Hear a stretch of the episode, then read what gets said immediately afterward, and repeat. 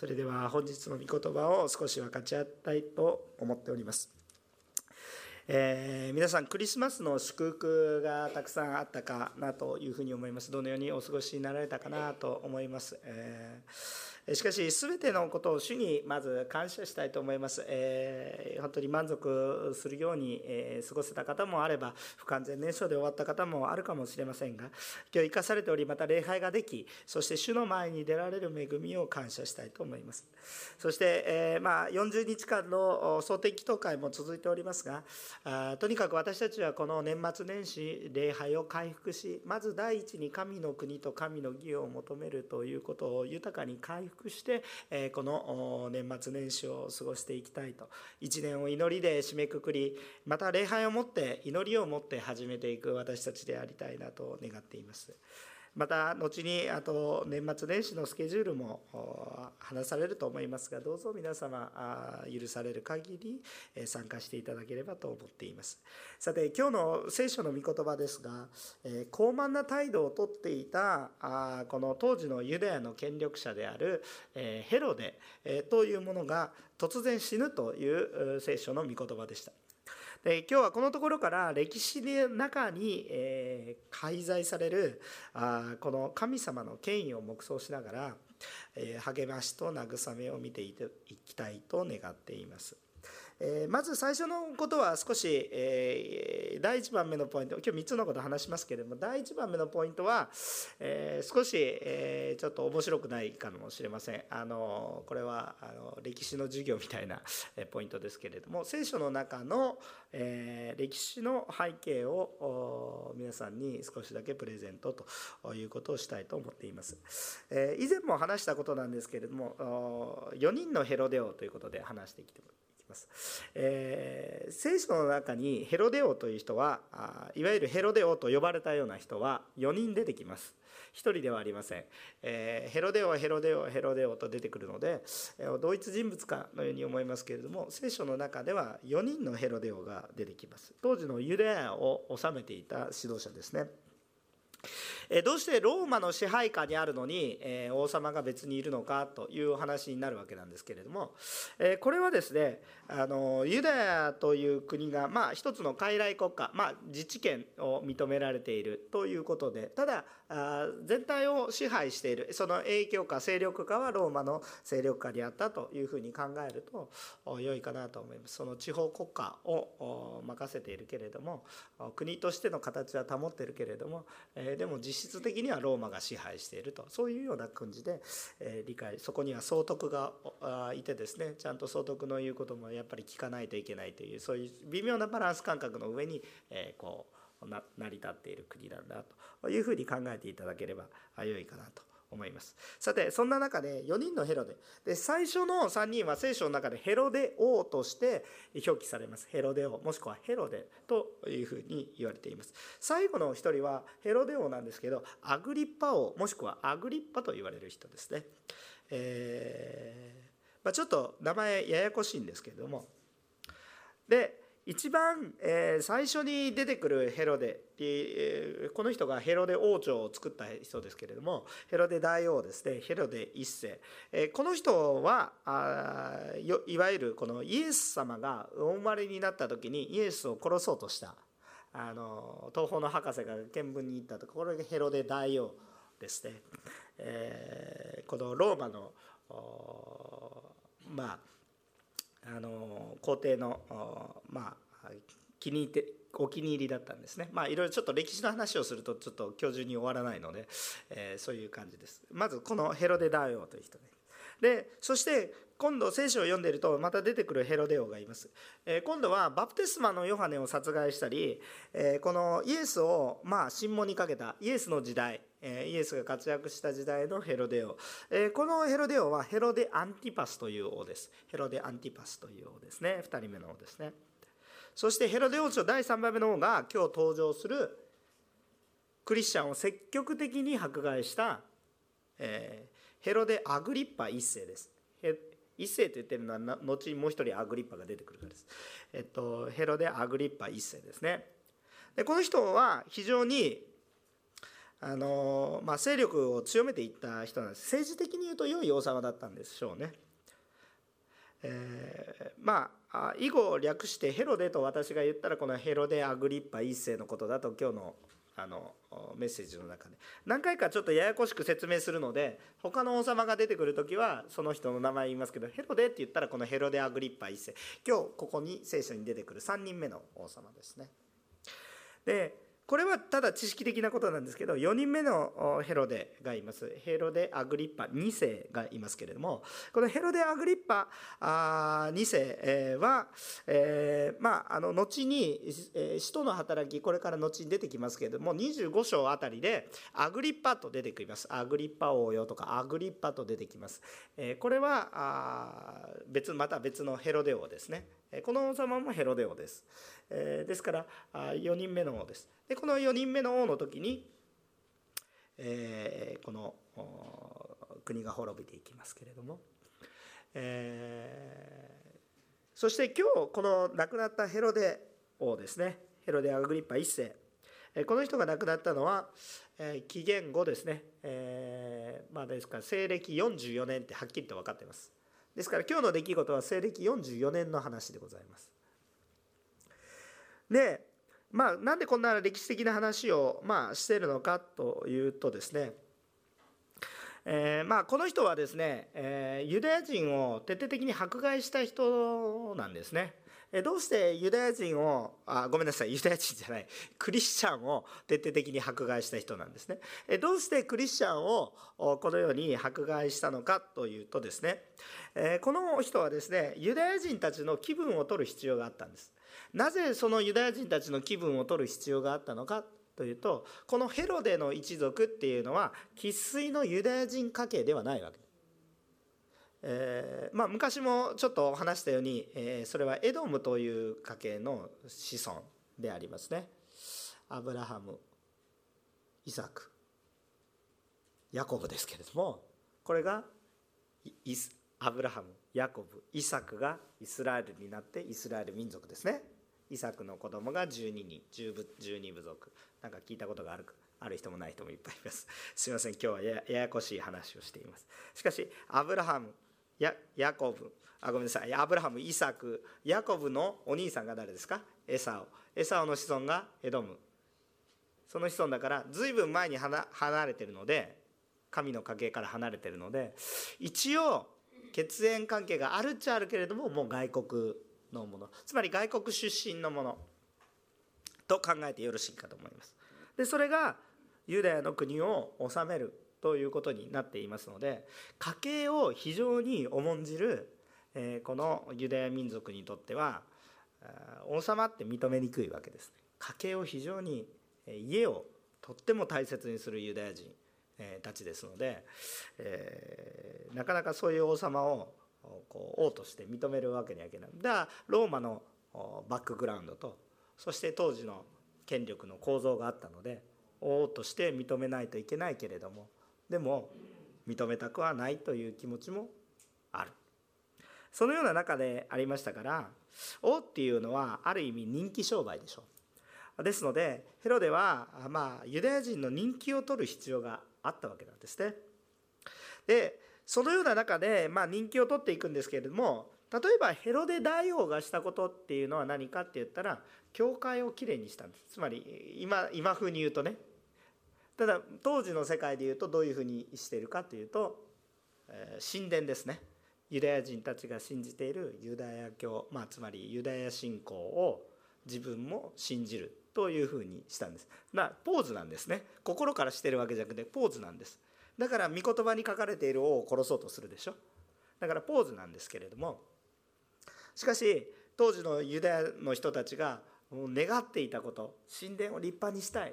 一生懸命作ったけどみすぼらしい。だから立派にして誇れるものにしたい。それ本当に誇れるようなものになったようですね。後にペテロとかも「わあ素晴らしいですね」と言っています。だからすごいいい建物になった。問題はそこに信仰はなかったんですけれども。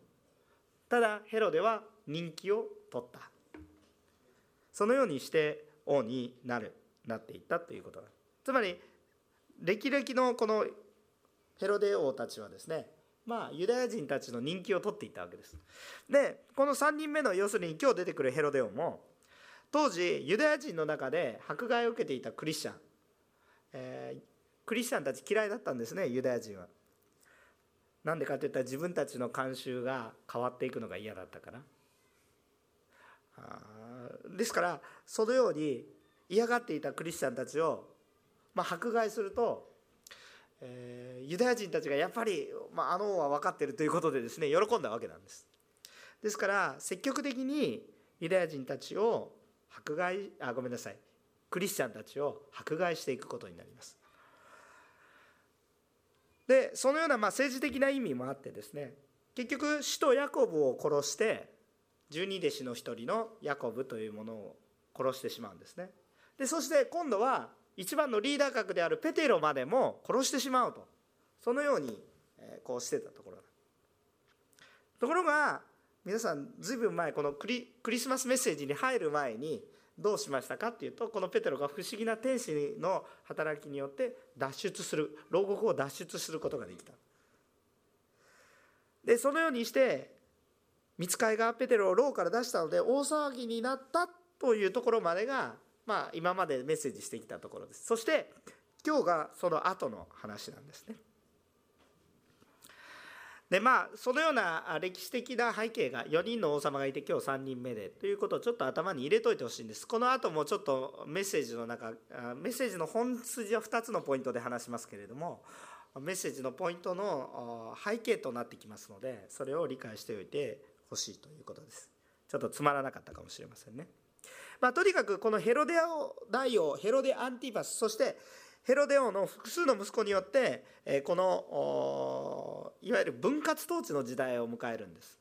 ヘロデ大王その後ヘロデアンティパスなんですけどヘロデアンティパスがユダヤの国全部治めたんじゃなくて複数兄弟がいたので分かれるんですね。統治が分かれるんです。だから国が小さくなります。一つ一つの国だから弱体化するわけですけどある意味、えー、しかしこのヘロデ・アグリッパ一世つまり今日話しているヘロデ王の時にもう一度再統一します。だから国としては拡大性拡大基調にあったわけです。イケイケどんどんっていう感じです。どんどんどんどん良くなっていく。国が良くなっていく。そういうような感じですね。分裂統治されていたのが一つになっていって。分裂国家が一つになっていったわけです。だから彼の時代は非常に良かったと。国としてね雰囲気が良くなっていった。そういう感じの時代だったということをちょっと頭に入れておいてください。さあじゃあ今日2番目のポイントですね。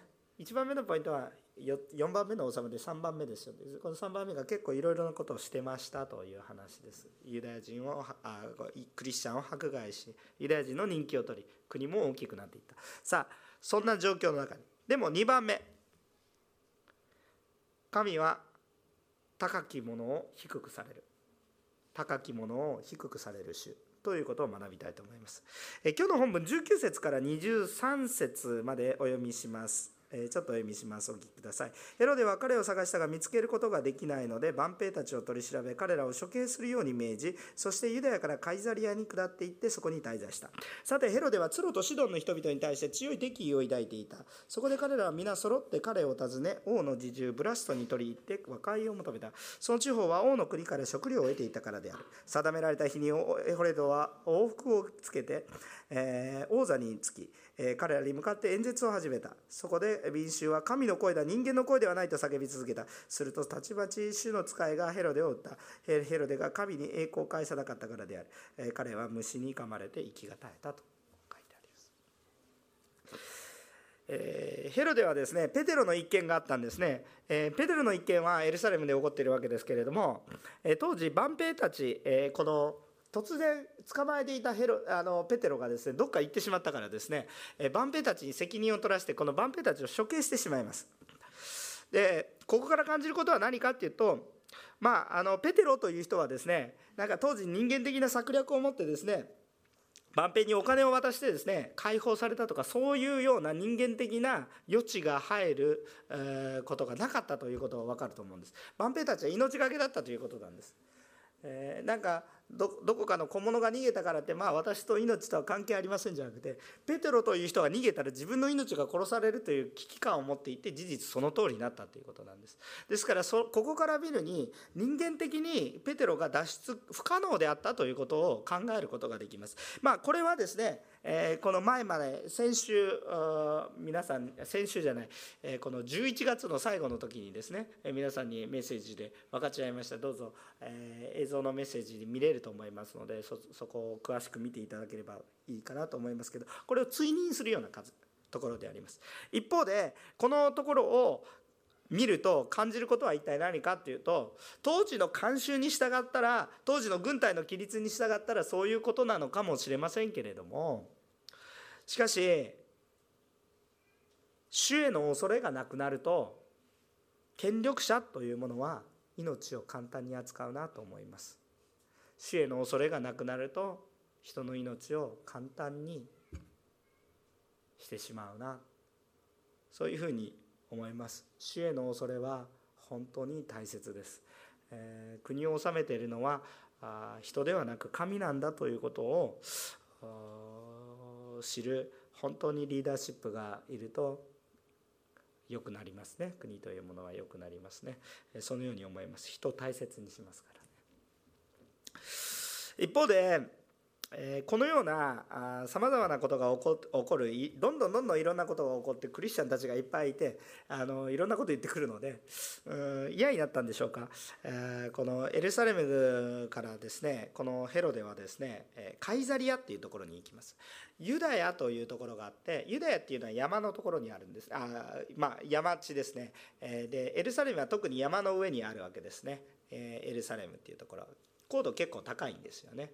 えー、このイスラエルっていう国に行くと面白いですけど、えー、一緒に行った人も何人かいますけど、えー、私もイスラエルに行った時、えー、司会というところで、えー、まああ海パン姿で泳いで、まあ、泳げる皆さんも泳げるんですよ。そこ保養地みたいになってますから。酸素濃度も濃くてですね。あのいいんですよ。あ非常にあの保養地になってますので皆さんも行くことがで視界に行ったらプカプカと言います。顔つけた瞬間死にそうになりますけれども。顔とか粘膜はつけてはいけませんね。プカプカ浮く分にはいいんです。長時間はダメです。ね、30分ぐらいは大丈夫だと思いますけれども受けるんですけどそんなこんな半袖短パンみたいなそんな感じでプカプカ浮いてる時に、えー、エルサレムでは雪が降ってたそうですね、えー、あのだから高度高度差があるんです。だからエルサレムはそういうところ。ところがカイザリアっていうところはどこかっていうと、まあ、さっき書いてあったでしょ？カイザリアに移ったとね下っていったと。で下っていったっていうのはその聖書よく訳されていてその通りで山から下っていくわけです。下っていてどこに行ったかって言ったら海岸に行くんです。地中海に面するところです。北西部に行くんですね。北西部に行ったってそんな寒くないです。地中海ですからね。北に行ったって寒くはないわけです。えむしろ暖かいところに行くわけです。エルサレムのところよりもこう降りていってこのカイザリアというところに下るまあはっきりとした理由は分からないんですけどヘロデが入れる場所はたくさんあったんですけれどもとにかくそこに逃れていったということが、書かれている。別に逃げていったわけではないんですけどね。そこそちらに行った。でこのカイザリアというところは、まあ、エルサレムから見ると北西部にあってこの海岸沿いにあるんですね、えー、結構ちょっと距離あるんですけれどもそのところに離れていきます。でこのカイザリアはかつてヘロデ大王つまり、えー、おじいちゃんですね。おじいちゃんがあのこの建てたあの作った町なんですね。ローマの影響を色濃く受けてその栄光を返していたのでカイザリアという名前を付けました。カイザーですね。皇帝の皇帝の町だと言ってるわけですね。カイザリアカイザーの町だとこういうふうにつけたわけですよ。でそこそこに行ってるわけです。でそこに行ったわけですね。で港町です。港湾都市です。貿易でにぎわいます。ね。えー、あんまり文化とかそういうよりも新しい都市です、ね、比較的歴史の新しい都市です。でそのようなところに行ったわけです。もうこのかつてのユダヤもうしがらみ面倒くさい新しいローマの時代でもうこっちローマの影響のこの町で生きようみたいなそんな感じですよね。ところがですねそのカイザリアから北にさらに北に行くとツロとシドンという町があります。ツロとシドン。これも、えー、港町です。えー、ユダヤサマリアがあるんですけどガリラヤがあってその上がシリアですね。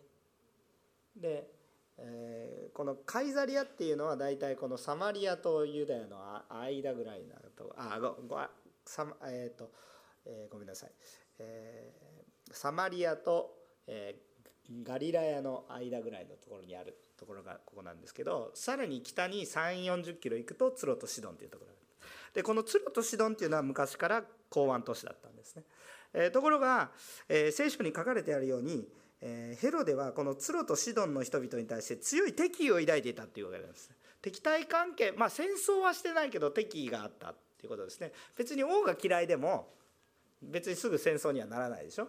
個人的な感情があってもすぐ戦争できないでしょ。あでもですね王がその敵対意識を持ってる王があのエルサレムの山から降りてきてカイザリアに来たんだ。つまりツルとシドンたちの人たちはどういう気持ちになりますか？危険を感じるわけです。危ないと。で前は山から動いてきてたから何か察すれば何か分かるけれども今は船で港と港だから船でも来れるし陸地からも来れるしもう防ぐものは何もない。3 4 0キロ目の前だ。3 4 0キロぐらいまあここから東京ぐらい。もう目の前に陣取ってますよって。しかも敵意を持ってる王が。うんと思ったわけですね。ツロとシドンの人たちは。だからこの人たちが王のところに和解を求めてきます。まあ降伏しに来たわけですね。王のところに和解を求めてきて、えー、そして式典が行われる。和解の式典が行われることになりました。でそれがあの20節に書かれてありますね。さてヘロデはツロとシロンの人々に対して強い敵意を抱いていた。そこで彼らは皆揃って彼を訪ね王の自重ブラストに取り入って和解を求めた。その地方のその地方は王の国から食料を得ていたからである、まあ、王の機嫌損ねたらもう食料も食べるものも得られない。港町ですからね。自分たち農業やってませんからね、えー、こう貿易で物食べるわけですからストップされたらもう食べられなくなるわけです。でそのようにしてまあ、王様どうぞ和解をしてください。あなたのところに貢ぎ物を捧げますと。じゃあ和解しましょうね。ようやく分かったか。あはは。みたいなそんな感じです。で21節から22節を見ると定められた日に式典があったわけです。ヘロデは往復をつけて王座につき彼らに向かって演説をしたんです。そこで民衆は神の声だ人間の声ではないって言ったわけです、えーまあこの和解の式典ですよね。そして自分たちは死活問題に陥っている人々がたくさん集まっていて何とかして王様の機嫌を取りたいわけです。何とかして王様の機嫌を取りたい。だから王様素晴らしい。あなたこそ王様です。もう人人とは思えません。神のまあ半分ですね。半分というかあのお世辞なんですよ。まあ、今日も皆さんがたくさん拍手をして私を迎えてくれたんですけど危ないなとか思いながらちょっと登ってきたんですけど全ての栄光は神様に返します。私は何でもありません、えー、でそういうふうにしてねあ神のようだと人間の声じゃないというふうに叫び続けたわけですよ。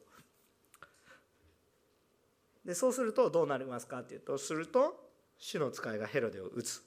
ヘロデを撃つというこの言葉つまり命を奪ったってことです。だから懲らしめたんじゃなくて撃つっていうことはもうこう命を奪ったという意味で用いられてる。具体的にはどうなったかって言ったら虫が1匹飛んできて噛まれて死んじゃった。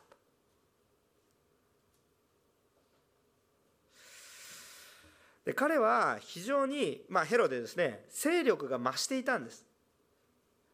どんどんどんどん成功している。国も統一した。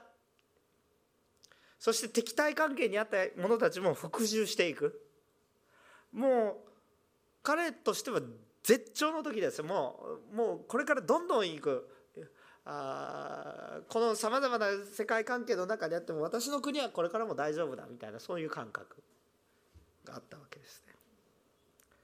傲慢になって当然でしょうというそういうような雰囲気です。でそのように拡大傾向になっていくのも主を許されてた。ら別に止めなかったんですね主は。ところがこの一言。神の声だ。人間の声ではない、ね、褒められたんでしょう。嬉しかったでしょう。だから気分良かったでしょう。自分で言ったわけじゃないけどそれ遮らなかったんです。でそのことに対して神様がどうなったかっていうとすぐにですね。たちまちですよ。すぐに。主の使いがヘロで打つんです。私たちはこのことから神が他のものを神となることをお許しにならないんだな。それもユダヤの国で何をやってるんだ。ということで一瞬のうちにその王を取り除けられます。その理由は何と書いてあったかっていうと23節にヘロデが神に栄光を返さなかったから。その理由はこう書いてある。別に国の経済が立て直した方立て直さないとかそんな話はしてないんですよ。神に栄光を返さなかったから。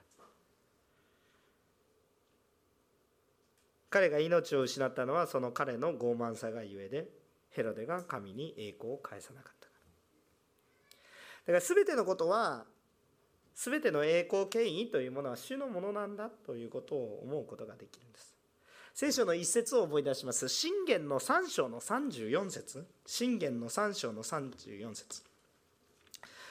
聖書の真ん中を開けますと詩篇がありますね。でその詩篇長いんですけれどもその詩篇の後ろに信玄というところがあります。で信玄の3章の34節。皆さんお分けになりましたら少し一緒にお読みしましょう。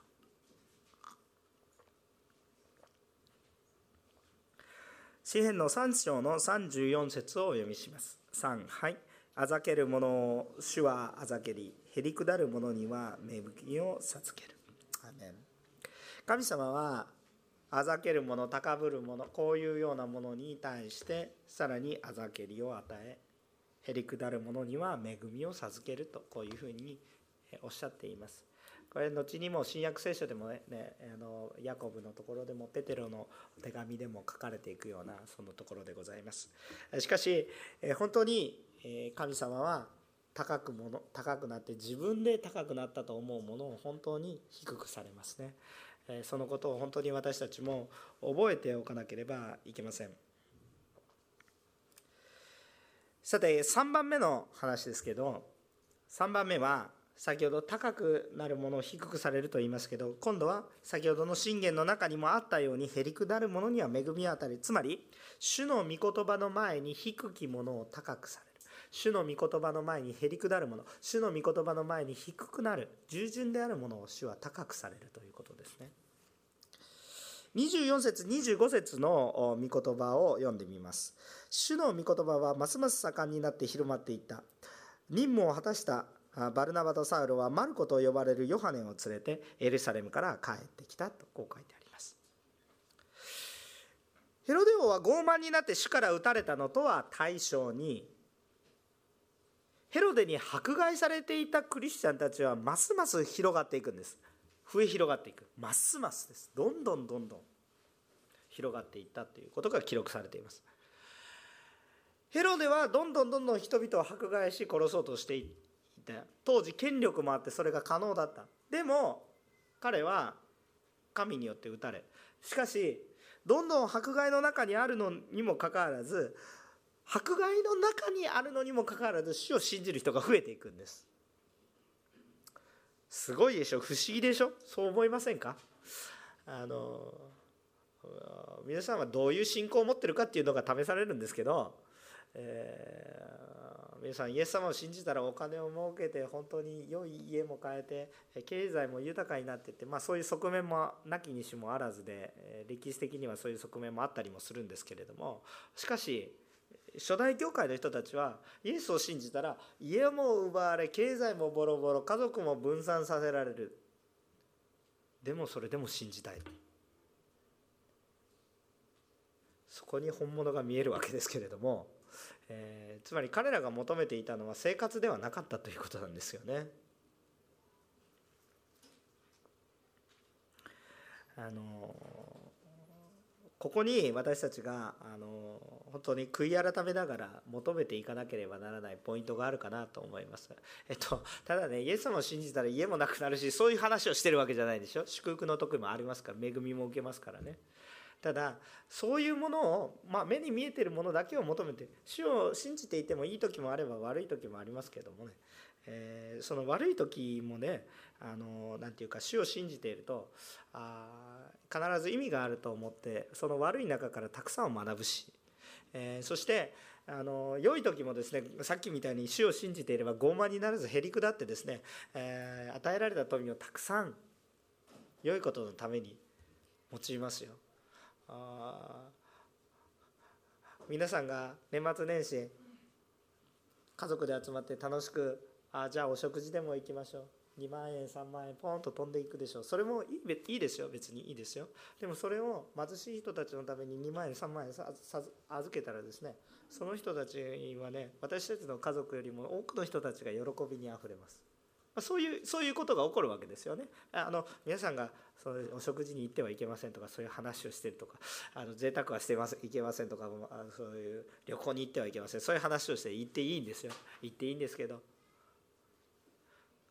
どうぞその中でもどんな旅行をするか全然違うわけですよ。分かりますか？その恵みの中でも謙遜に歩むと恵みが豊かになるんですよ。貧しい中でも主の恵みを知っているとさらにめ何て言うか愛が豊かになっていくんですよ。貧しかろうが富んでいようが愛が豊かになるんですよ。クリスチャンの方向性っていうのはそういう方向性が出てくるんです。でも神大事にしてないと貧しくても富んでいてもどっちにしたってなんか愛もなくなっていく。なんかどんどん寂しくなっていくんです。なんか虚しくなっていく。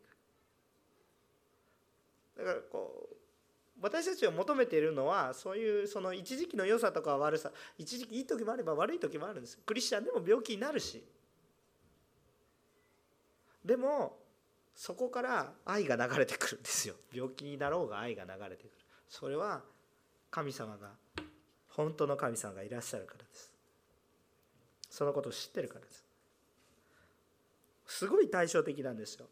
当時国もだんだん元気になっていってどんどんイケイケどんどんっていう感じのそのヘロでは傲慢になったが虫に刺されて死んじゃうけれども殺そう殺そう殺そうとこれだけやっているクリスチャンたちは死なないでますます増えていくんですよ。もう非常に対照的な状況が歴史的に起こっている。あれだけ拡大傾向にあったヘロデ王朝はその傲慢さがゆえにヘロデが死んでその後アグリッパが出てきますけれども結局アグリッパの時にローマに滅ぼされていきます。結局滅亡の方に行っています。こんだけ国が大きくなっていいよっていうふうになっていってるにもかかわらず結局は滅びの方に向かっていきます。一方クリスチャンはどうなっていったかって言ったら迫害の中。しかもこれからこれでヘロデがいなくなったから迫害なくなる。とんでもないですね。ユダヤ人たちは続けて迫害するしそして挙句の果てにはローマも迫害し始めてくるし。どんどん増えてくるから。ローマも迫害してくるでどんどんどんどん迫害の中にありますけどクリスチャンたちは増えていってで結局どうなりましたか？ローマですらイエスを信じる国に変わってしまいます。これが歴史的に起こったことですね。でそのようになった秘訣がだから24節に書かれてある。主の御国が広がる秘訣とは一体何か。それは24節に書かれるように書かれてあるように主の御言葉はますます盛んになりですよ。その中心に主の御言葉があったわけです。先ほどヘロデが人の声ではない神の声だとこういうふうにね言われていたわけですけれどもそれはまあ偽物だったわけですよ。それは偽物なわけ。ヘロデの声は人の声。ちなみに今メッセージしてる声も人の声 です。神ではありません。ね。主に感謝するんですよ。主に感謝する。私のメッセージも人の声です。でもその人の声に乗ってるその中心が御言葉なんですよ。だからこのメッセージを聞いた皆さんは西山の話が良かったなつまんなかったなってそれでえ教会来たり来なかったりするんじゃなくて御言葉を求めて教会に来るんです。神を求めて教会に来るんですよ。皆さん私を求めて教会に来たら損しますよ。確実に。神様を求めてください。そうしないと教会もおかしな方向になります。で神様ちゃんと皆さんに語っておられます。開けば御言葉があります。御言葉が皆さんのうちに回復するんです。聖書を中心にして生活をしたいわけです。皆さんだから心して聖書は読まないといけないんです。面倒くさいとかそういう感じじゃなくてあなたの生かす秘訣はここにしか書いてないんですよ。他どこに探すんですか？あなたに命を与える言葉はここにしか書いてないんです。YouTube を探せば出てきますか？出てこないです。まあもちろんメッセージが書いてあってとか思うかもしれませんがメッセージ流最近 YouTube でもメッセージ流してる。ね。最近あのおんのり協会でも YouTube をもっと用いてちょっと宣教師ちゃんとしなさいとか言ってちょっと命令が下ってきましたけれども あのまあ確かにそうだ。でも世の中の言葉の方が圧倒的に溢れてるでしょ？スマートフォン上げて何が書いてありますか？聖書の御言葉も当然書いてあるけれどもいろんなこと書いてってたくさんネットサーフィンするけど何にも頭に残ってないんでたくさんの言葉を見て結局ああだこうだ不安になるだけでしょ？あなたに平安を与え命を与えるのは主の御言葉しかないんですよ。だからこの御言葉を心して求めてください。この御言葉がますます盛んになったから多くの人が信じて広まっていったんです。迫害の中にあってるんですよ。これ私適当なことを言ってるんだ。あそういうふうに思うかもしれません。けれども私が適当なことを言っていないのはクリスチャンの2000年の歴史が証明してます。迫害の中でも広がっていったんです。日本の中でも一番クリスチャンが増えた時期は迫害が激しかった時期ですね。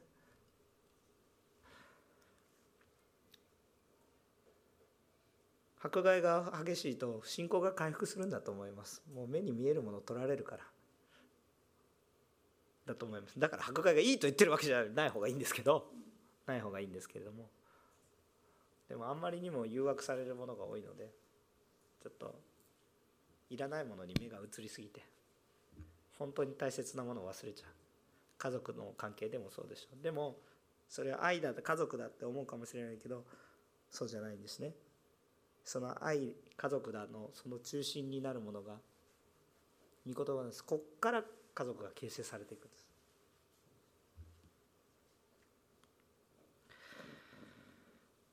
あの主に従う人たちは迫害の中でも新たな弟子を加えつついきましたね。マルコとかね。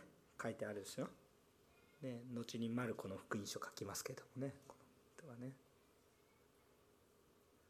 聖書で順番はおそらくマタイマルコルカヨハネっていうふうに福音書が書かれていますけれども一番最初に、えー、まあ、ちょっと神学的な論議は残っていますけれどもしかし一番最初に福音書を書いたのはこのマルコだと。言われています。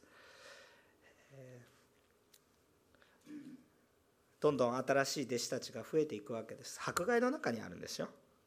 ね、なんか給料もいっぱいもらえていいいい待遇があってじゃなくて何にもない全て奪われるけど命を得ていくだからこそ信じていく若者たちもそれに従っていく普通世のことであれば中心人物が取られると組織は弱体化しますね。リーダーがいなくなると組織は弱体化します。でも主の働きはそうじゃないんです。リーダーがいなくなってもますます広がるんです。なぜですか？力強く。本当のリーダーが神様だからですよ。だからもしここから牧師が突然いなくなっても皆さんは動じてはいけないんですよ。皆さんを導いてくれている信仰の親とも言えるような人たちがいなくなっても皆様はもうだからダメなんだ。そうではないんです。そういう時に本当に信仰あなたがちゃんと何を信じていたかがちゃんと明らかになってきます。あなたは人を信じていたんですか？神を信じていたんですか？そういうことになってきます。困難や苦しみの時にもっと明確に信仰が見えてきます。教会でも御言葉に対して従順な姿勢が必要です。またでもこの姿勢というのは世においても同じことです。世においても従順な姿勢が大切です。この私たちは本当にこの教会でも教会でねもちろん御言葉を中心に歩みましょうっていうのはまあ当たり前なんですけどこれは当たり前なんだけれどもこれが本当に当たり前じゃなくなってるからこれこういうことをメッセージしないといけないんでしょうけれども本当に御言葉を真剣にしたい求めるっていうことは非常に大切なことなんです。メッセージ聞いてれば分かる。分からないですよメッセージ聞いてても。信仰があるから初めてメッセージ聞いて分かる。何を信じる信仰だ御言葉を信じる信仰があって初めてメッセージが分かってくるだろ牧師の話なんてずっと聞いてたって。限界がある。でも神様から直接語られる御言葉をちゃんと受け止めることができればもう本当に目から鱗もパウロが経験したようなそのようなことが起こって私も学生時代ですね、まあ、高校生ぐらいの時ある日突然もう聖書精霊様に触れられて聖書がよくわかる。もうびっくりするぐらいよくわかる。別に神学的な勉強したことだね。高校生ぐらいの時に西山君ちょっとメッセージしなさいって言って。あの、まあ、もちろんこんな手術のメッセージじゃなかったんですけど君ちょっと中高生でこれからずっとメッセージしなさいって高校生ぐらいの時に引っ張られて「私分かんないですよ」って言って言いましたけど「いや感じるままにメッセージしなさい」って言ってバーってメッセージしたら大人が来るようになって まあなんかわけわからんことになりました精霊様に触れられると御言葉が分かるんですよ。御言葉を主体求めてください。御言葉に力があるんですよ。これ神の言葉なんですよ。人の言葉に頼ってちゃダメなんですよ。これが秘訣です。だからもし私のメッセージはきっかけに過ぎないのでこれをきっかけとして御言葉を読んでほしいんですね。主が何をおっしゃってるか。牧師の言ってることはむしろ本当かぐらいな感じでね 御言葉を求めてほしい。神の言葉だからこれが。これこそが神の言葉だから。で私たちは時々自分を中心として御言葉を判断することがあるんですね。つまりどういうことかって言ったら御言葉に書いてあることは私の言葉考えてることと一致してる。なるほど。まあ御言葉も悪くないなぐらいな感じ。皆さんどうですか？あ今日牧師が言ってることはなかなか面白いことを言ってる。まあ少し認めてやろうかみたいな。自分を中心に。あなるほど。面白いことも言ってる。でも中心は私だと。多くの教会や多くのノンクリスチャンの人たちがそのように思ってるかもしれませんが根本的に間違ってます。それは信仰生活ではありません。不信仰生活ですね。信仰生活っていうのは御言葉を中心とするんです。時々多くの人たちがこの御言葉を自分を中心として利用することがあります。御言葉を使おうとする自分を中心にして御言葉を利用して人をコントロールしたり間違った方向に導いたりそして御言葉をうまい具合に自分に合うように神様そう言ってないのに勝手に慰めるために用いたりします。本当は悔い改めないといけないのに神様は何でもして許してくれるから大丈夫とか言ってそんなこと言ってないでしょ。聖書は一貫して悔い改めよう。戻ってこいって言ってるわけでしょ。一貫してますよ。何何やってもいいんだって。どこに書いてますかそんなこと。ただ許してあげるから戻ってこいって言ってるんです。許してあげるから許されるからどこまで行ってもいいよって言ってるわけじゃないんです。許してあげるから戻ってきなさいって言ってる。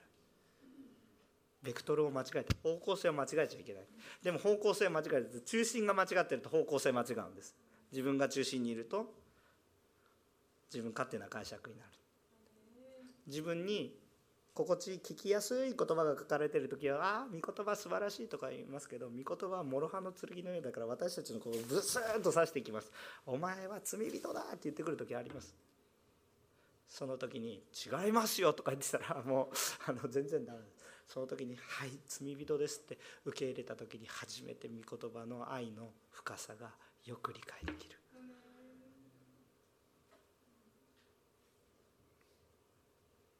神を中心に神に栄光を返す信仰生活というものが私たちのうちに回復されていったら本当にこんな感謝なことはないかなと思います。御言葉を中心にしている人は御言葉に従っていきます。全部に従えなくても主を助けてください。従えない時は聖霊様に助けを求めます。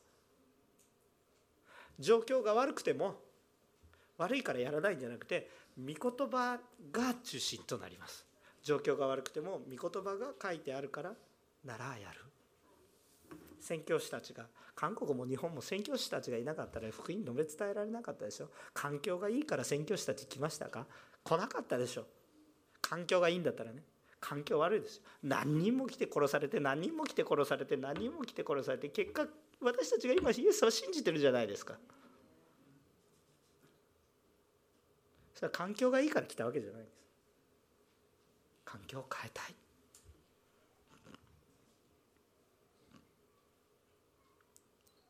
御言葉が回復する時に多くの人に救いが導かれることを信じます。この日本においても御言葉が回復されていく時に本当に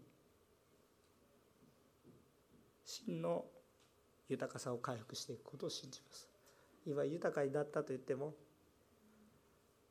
許さない文化になっちゃったでしょ。何でもちょっとしたら許さない、ね、なんかちょっとしたらバーってインターネットでバーって書かれて。昔よりも自由なくなったんじゃないですか。今の方が自由だとか言って昔より自由がなくなったんじゃないですか。ちょっとなんかしたらブワーって言われて。ね。そんな時代になりました。許さない。責任を取れ。みんな責任を取らないから何もしたくない。どんどんみんな萎縮してしまってる。そんな文化の中に若者たちがいます。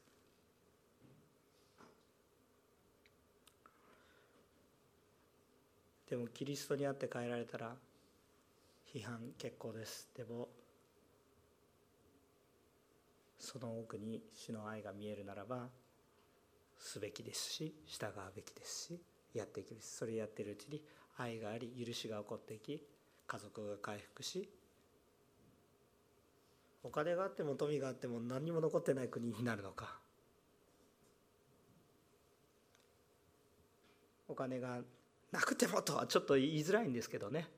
正直ね先生貧乏な生活を味わったことあるんですけど、まあ、一応言っときますけどあります。ありますからね、うん、でもだからお金なんかいらないよなんてちょっと言えないんですけど。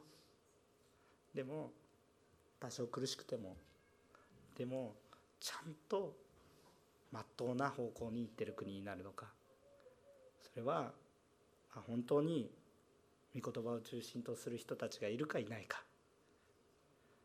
ていうのが大きなことになっていくと思います。サービスはあるけど愛がないようなね。だからもうもう今の日本サービスはあるけど愛がないようなそんな中ですよ。とっても快適だけど知ってる人誰もいないとかね。孤独で死にそうだとか。そのような国になっちゃいけないなと願っていますけれども。御言葉が世にも回復していってくれたら嬉しいなと心から願います。私たちも皆さんのうちにも御言葉神様は高ぶる者を低くされますが御言葉に前にへりくだる者を高く引き上げられます。今年1年間さまざまなことがあったと思いますけれども皆さんの中に御言葉が回復され神と共に歩む人生がまた来年も豊かに広がっていくことを祈り祝福いたします。お祈りをいたします。